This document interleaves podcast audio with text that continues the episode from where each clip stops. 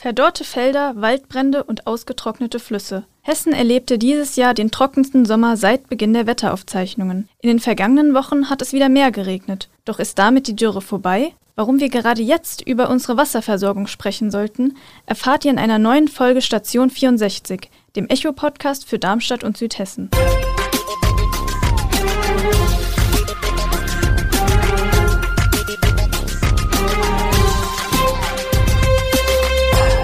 Aus der Echo-Redaktion. Mein Name ist Silke Drescher und ich spreche heute mit meinem Kollegen Lars Leitsch über unser Wasser in Südhessen. Lars, was fällt dir denn zum Thema Wasser ein? Hey Silke, ähm, ja, bei Wasser denke ich so in erster Linie an Überfluss, würde ich sagen. Also man hat einfach Meere, Flüsse und Regen im Kopf und dann gibt es ja noch sowas wie den Wasserhahn, wo dann in unserem täglichen Leben es einfach eine Selbstverständlichkeit ist, dass Wasser aus dem Wasserhahn kommt und dass wir dann was trinken können, uns duschen können, Zähne putzen können.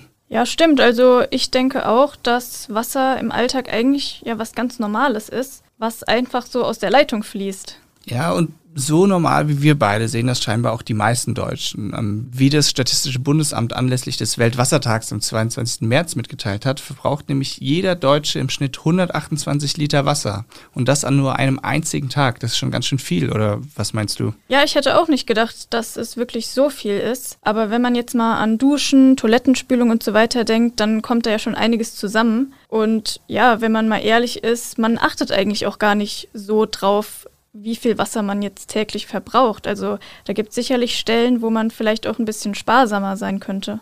Ja, genau dieses drauf achten ist, glaube ich, der Punkt. Ne? Also man drückt halt die Toilettenspülung und danach ist alles wieder sauber oder man stellt sich mal unter die Dusche. Aber was da wirklich für Mengen dann darunter fließen und ja, zugegeben hat wahrscheinlich jeder so einen Moment im Leben oder am Tag, wo man mal denkt, ja, da hätte das Wasser jetzt nicht laufen müssen. Beim Zähneputzen zum Beispiel, dass man putzt und dabei vielleicht mal das Wasser laufen lässt. Oder beim Haarewaschen, wenn man sich einschäumt, läuft das Wasser nochmal. Das sind so ganz kleine Momente, wo dann doch einiges wieder zusammenkommt. Ja, interessant ist übrigens auch, dass äh, laut dem Statistischen Bundesamt über die Hälfte des Wasserbedarfs der öffentlichen Wasserversorgung aus dem Grundwasser gedeckt wird. Und das ist auch das Problem bei der ganzen Sache, denn die Grundwasserstände in vielen südhessischen Gemeinden, die sind sehr niedrig. Und einige Messstationen, zum Beispiel im hessischen Ried, haben so geringe Stände, dass sie gerade noch überhalb des Grenzwerts sind. Und ich finde, es gibt schon zu bedenken, vor allem weil es jetzt wirklich so heiß war. Und ob da so ein bisschen der Regen, der jetzt runtergekommen hat, was bringt, hm, ich weiß ja nicht. Darüber haben wir mit Dr. Martina Bodem vom Regierungspräsidium Darmstadt gesprochen. Sie leitet das Dezernat Grundwasser.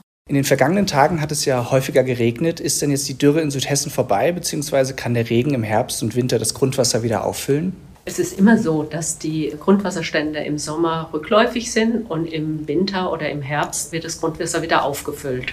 Das ist ganz normal. Nur in diesem Jahr war die Dürre besonders ausgeprägt. Der Sommer war sehr heiß und war auch sehr lang und da ist auch die Verdunstung dann höher. Und die Grundwasserstände sind eben auch relativ weit abgefallen, teilweise. Es liegt auch daran, dass in den Vorjahren schon trockene Sommer wir hatten. Ne? Also 2018, 19 und 20 waren auch schon Dürrejahren. Und deshalb sind wir praktisch auf einem tieferen Grundwasserniveau vielerorts gestartet. Wenn es jetzt mal drei, vier Tage regnet, bringt das was, um das Grundwasser wieder aufzufüllen oder ist das quasi wie ein Tropfen auf dem heißen Stein? Es unterschiedlich. Das hängt auch von den örtlichen Gegebenheiten ab. Es gibt sandige Böden, da sickert das Wasser sehr schnell nach unten und es gibt Böden mit einem hohen Rückhaltevermögen, da dauert das relativ viel länger. Ne? Und jetzt, ich glaube, die ersten Tage, jetzt, denen es wieder viel geregnet hat, da hatten wir so etwa 30, 40 Millimeter Niederschlag. Also das wird schon eine Weile dauern, bis die Böden erstmal aufgefüllt werden und bis dann auch wieder was nach unten sickert. Verstehe. Jetzt haben Sie schon davon gesprochen, dass der Grundwasserspiegel niedrig ist und dass ja, die Wasserreserven vielleicht nicht mehr so groß aufgefüllt waren. Was können denn die einzelnen Kommunen in Südhessen tun, beziehungsweise was tun sie schon, um eben Wassermangel vorzubeugen? Was in den letzten Jahren passiert ist, zum Beispiel in Odenwaldkommunen, also das sind solche Kommunen mit vielen Ortsteilen. Dort wurden einige Verbindungsleitungen zwischen den Ortsteilen gebaut. Ne? Dann erhöht sich die Versorgungssicherheit und wenn nämlich in einem Ortsteil das Wasser knapp wird, weil vielleicht eine Quellschüttung zurückgeht, ne? also die Quelle, mit der der Ortsteil versorgt wird, und dann kann dieser Ortsteil durch einen anderen Ortsteil mitversorgt werden. Oder es gibt auch Kommunen, die haben sich an größere Wasserverbände angeschlossen, ne? um die Sicherheit zu erhöhen. Es gab auch Bau von Hochbehältern zum Beispiel, ne? dass das Behältervolumen verstärkt wurde. Denn Häufig ist die Dürre und die Hitze ein reines Infrastrukturproblem. Das heißt, das Behältervolumen vom Hochbehälter reicht vielleicht nicht aus, weshalb es dann zu einem Engpass in, einer, in einem Ortsteil oder in einer Kommune kommt. Ne? Und so haben einige Kommunen auch schon begonnen, ihre Infrastruktur zu verstärken. Könnten Sie sich vorstellen, dass wir in ein paar Jahren vielleicht Wasser rationieren müssen? In Südhessen gibt es auch diesen Leitungsverbund, an den viele Kommunen angeschlossen sind und damit auch von der Infiltration profitieren. Und von daher kann ich mir das auch nicht vorstellen, weil wir bisher die Erkenntnis haben, dass dieses System sehr, sehr gut funktioniert und sehr wirksam. Ne? Wir äh, haben jetzt auch im Jahr 2022 in den infiltrationsgestützten Gebieten immer noch mittlere Grundwasserstände oder nahezu mittlere Grundwasserstände.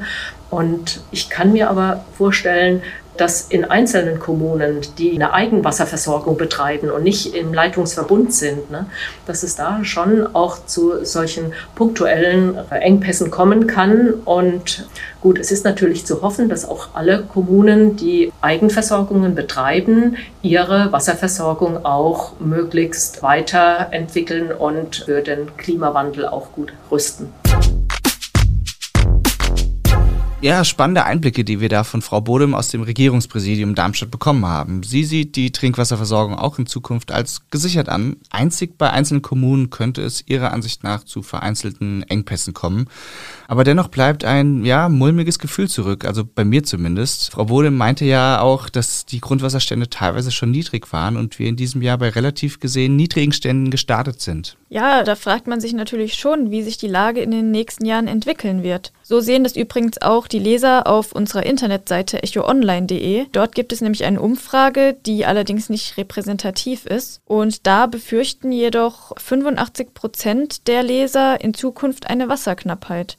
Und es haben an der Umfrage immerhin über 360 Leute teilgenommen. Ja, das ist schon ein großer Anteil, würde ich sagen. Und wichtig bei der öffentlichen Wasserversorgung ist ja, das hat auch Frau Bodem ja erwähnt, ähm, dass die Kommunen dafür verantwortlich sind. Und um die Versorgung sicherzustellen und die Bevölkerung mit ins Boot zu holen, gibt es teilweise auch ganz kreative Lösungen in den Gemeinden. Zum Beispiel gibt es die Trinkwasserampel in Mühltal oder in Rossdorf. Und die Ampel soll die Bevölkerung für einen nachhaltigeren Umgang mit dem Trinkwasser sensibilisieren. Das ist wie bei einer ganz normalen Ampel. Es gibt dort die Farben grün, gelb und rot.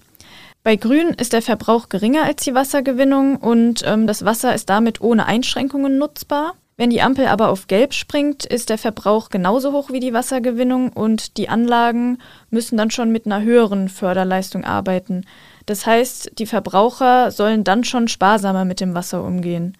Bei Rot erreicht der Trinkwasserverbrauch dann Spitzenwerte und dann ist es auch notwendig, den Verbrauch stark zu reduzieren, um eben einen Trinkwassernotstand zu vermeiden. Aktuell, also zur Aufnahme dieses Podcasts, steht die Trinkwasserampel in Rossdorf zum Beispiel auch auf Rot. In Mühltal steht die Ampel aber für alle Ortsteile auf Grün. In Mühltal war es aber nicht den gesamten Sommer so entspannt, also dass alles auf grün stand. Äh, Im Ortsteil Niederberbach zum Beispiel ist im Juli sogar der Trinkwassernotstand ausgerufen worden. Zwar nur wegen eines technischen Defekts, aber dort drohte eben der Hochwasserbehälter leer zu laufen und es wurden Tanklaster organisiert. Und außerdem gilt bis Ende Oktober im ganzen Landkreis Darmstadt-Dieburg eine sogenannte Allgemeinverfügung, kein Wasser aus oberirdischen Gewässern, also wie zum Beispiel Bechern, Flüssen oder Seen zu entnehmen. Nicht nur die Kommunen, auch das Land Hessen beschäftigt sich ja mit dem Thema Grundwasser. Das Land ist nämlich für die Bewirtschaftung des Grundwassers zuständig. Seit 1999 gibt es zum Beispiel den sogenannten Grundwasserbewirtschaftungsplan Hessisches Ried. Und danach dürfen gewisse Pegelstände des Grundwassers eben nicht unterschritten werden, weil es sonst zu Schäden an Gebäuden wie zum Beispiel Häusern oder auch der Natur kommen kann. Ja, schon sinnvoll, dass es sowas gibt, finde ich. Also, damit man einfach Bescheid weiß und rechtzeitig reagieren kann. Und zusätzlich hat das Land Hessen die sogenannte Infiltration initiiert. Dabei wird das Grundwasser künstlich angereichert, auch durch aufbereitetes Wasser aus dem Rhein. Und das Ganze wird durchgeführt vom Wasserverband Hessisches Ried. Aber zugegeben, das Rheinwasser muss ja auch irgendwo herkommen. Und in diesem Jahr war der Pegel besonders niedrig, was ja auch die Schifffahrt beeinträchtigt hat. Und da wären wir auch schon bei einem anderen wichtigen Aspekt. Wasser spielt ja nicht nur einfach so beim Grundwasser eine Rolle, sondern längst ist Wasser ja auch ein Wirtschaftsfaktor. So benötigen zum Beispiel Energieversorger auch Wasser für die Kühlung von Stromerzeugungsanlagen und Kraftwerken. Und Wasser birgt auch großes Konfliktpotenzial. Ne? Also in einigen Ländern, in denen ohnehin das Wasser knapp ist, können zum Beispiel Staudämme das Fass dann auch letztendlich zum Überlaufen bringen. Zum Beispiel, wenn einige Landesteile, die von einem bestimmten Fluss abhängig sind und das Wasser wirklich benötigen, dann durch Staudämme davon abgegrenzt werden. Das, was du gesagt hast mit verschiedenen Ländern in der Welt, das klingt für uns vielleicht jetzt erstmal alles weit weg. Aber es gibt auch hier in Südhessen Konflikte und auch wirtschaftliche Folgen wegen des Wassermangels. Und welche genau das sind, darüber haben wir mit unserem Kollegen Daniel Barzig gesprochen, der uns netterweise im Studio in der Berliner Allee besucht hat. Daniel, du hast ja auch schon häufiger äh, Artikel über das Thema Wasser geschrieben. Deshalb jetzt erstmal die Frage, wo begegnet dir denn in der lokalen Berichterstattung das Thema Wasser und was sind da auch so die Reaktionen oder auch die Sorgen der Leserinnen und Leser? Ja, das Thema Wasser ist in unserer Region eigentlich immer präsent. Ähm, wir sind in einer Region hier im hessischen Ried, die für die Trinkwasserversorgung hier des Ballungsraums Rhein-Main eine sehr große Rolle spielt. Ähm, dort sind wichtige Grundwasservorkommen. Aber seit dem Jahr 2018, das ein sehr heißes und sehr trockenes Jahr war, und auch die Folgejahre waren mit Ausnahme des Jahres 2021 äh, so ähnlich. Ja. Und in diesem Jahr haben wir es wieder sehr ausgeprägt erlebt. Merken wir, und das, wir sind ja auch Bürger dieser Region, merken wir auch an uns selbst, dass das Thema droht eigentlich unser, unser Untergrund auszutrocknen. Ja, haben wir irgendwann noch genug Wasser? Was für Folgen hat das für uns? Äh, dass das sehr viele Leute äh, sehr stark beschäftigt, wie gesagt, auch uns selber. Und dass da viele Fragen gestellt werden. Wir versuchen die im Rahmen unserer Berichterstattung so gut wir können zu beantworten. Ein Artikel von dir ging ja auch um das Thema Trinkwasserpreise. Warum unterscheiden sich die Preise denn so in den einzelnen Kommunen, beziehungsweise wie setzen sich die Trinkwasserpreise überhaupt zusammen?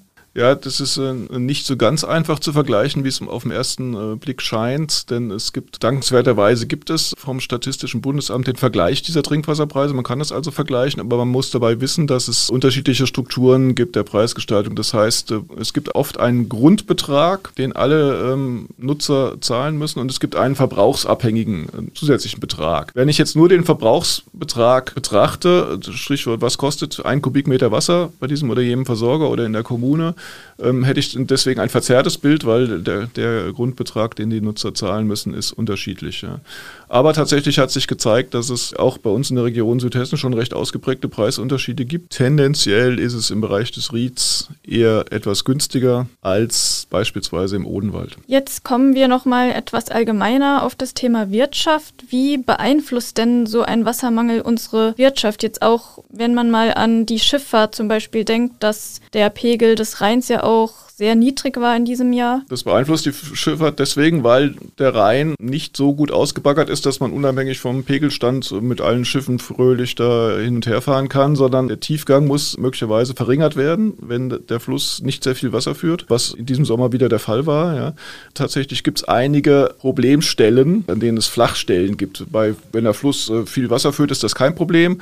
In dem Augenblick, wo ähm, der Fluss wenig Wasser führt, links und rechts ja dann auch die Sandbänke sichtbar werden, können äh, Schiffe mit viel Tiefgang nicht mehr passieren. Und wenn sie diese Stellen nicht mehr passieren können, können sie die, den ganzen Rhein nicht fahren, denn die engste Stelle macht es letztlich aus. Ähm, das heißt, äh, sie müssten dann weniger Zuladung transportieren. Es ist schon seit Jahren im Gespräch und in diesen heißen Sommern flammt das dann auch immer wieder auf, dass da doch diese Stellen ausgebaggert werden mögen, denn der Schiffstransport ist ja ganz allgemein gesehen ein klimafreundlicher, umweltfreundlicher Transportmethode für Massengüter. Aber auch gegen dieses Ausbaggern gibt es Widerstände bei Naturschützern, die da befürchten, dass es sich für Tierarten äh, nachteilig auswirkt. Und deswegen gibt es da ein aufwendiges Genehmigungsverfahren, was äh, wahrscheinlich noch viele Jahre dauern wird. Das heißt, wir werden noch eine Weile mit diesen äh, Problemen leben müssen. Also man merkt ja schon, Wasser birgt natürlich auch Konfliktpotenzial. Es ist ja so, dass der Landesverband Hessen der Schutzgemeinschaft Deutscher Wald aktuell auch in zwei Fällen gegen das Land Hessen klagt. Und dabei geht es darum, ob rund 13.000 Hektar Wald in der Nähe von Darmstadt absterben, weil der Wasserverband Hessenwasser zu viel Grundwasser aus der Region entnimmt. Das Verfahren liegt jetzt aktuell beim Verwaltungsgericht Darmstadt. Wie siehst du denn solche Klagen, beziehungsweise ist denn zu erwarten, dass sich generell hier in der Region die Konflikte rund um das Wasser auch in Zukunft verschärfen werden?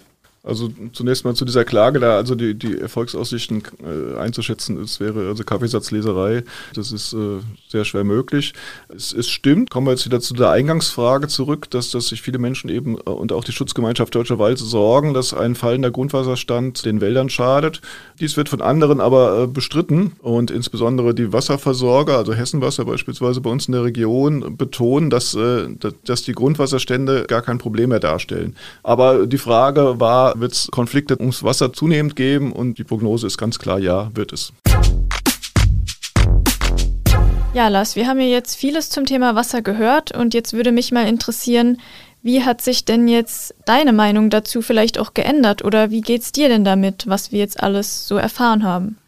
Ähm, ehrlich gesagt war ich am Anfang schon sehr pessimistisch, was das Thema Wasser betrifft da bin ich wirklich auch davon ausgegangen, dass jetzt so Rationierungen und Dürren und sowas uns sehr, sehr, sehr beschäftigen können. Und vielleicht werden sie das auch, aber so ein bisschen besser geht es mir damit jetzt schon, würde ich sagen. Wie ist das bei dir? Ja, bei mir ist es eigentlich genauso. Also man hat ja gemerkt, dass es diesen Sommer schon sehr trocken war, aber das war doch dann eigentlich ganz gut zu hören, dass die Grundwasserstände noch keine Grenze unterschritten haben, wo es jetzt richtig dramatisch wird. Ja, also die Versorgung war ja quasi einfach immer sichergestellt. Ähm, aber da würde uns auch mal interessieren, wie, wie ihr das seht. Schreibt es uns doch gerne mal in die Kommentare oder per E-Mail an audio.vm.de. Und alles, was wir zum Thema Wasser haben, sei es jetzt die Artikel von Daniel Batzig oder auch die Artikel von anderen Kollegen, die packen euch in die Shownotes und wir haben auch ein Dossier, das heißt Wasser, unser Lebenselixier. Da findet ihr auch alles zum Thema Wasser. So, das war's dann auch schon wieder von uns. Das nächste Mal begrüßen euch unsere Volo-Kollegen Felix und Vicky. Ciao! Tschüss. Station 64 ist eine Produktion der VAM von Allgemeiner Zeitung, Wiesbadener Kurier, Echo Online und Mittelhessen.de. Redaktion und Produktion die VolontärInnen der VAM. Ihr erreicht uns per Mail an audio.vam.de.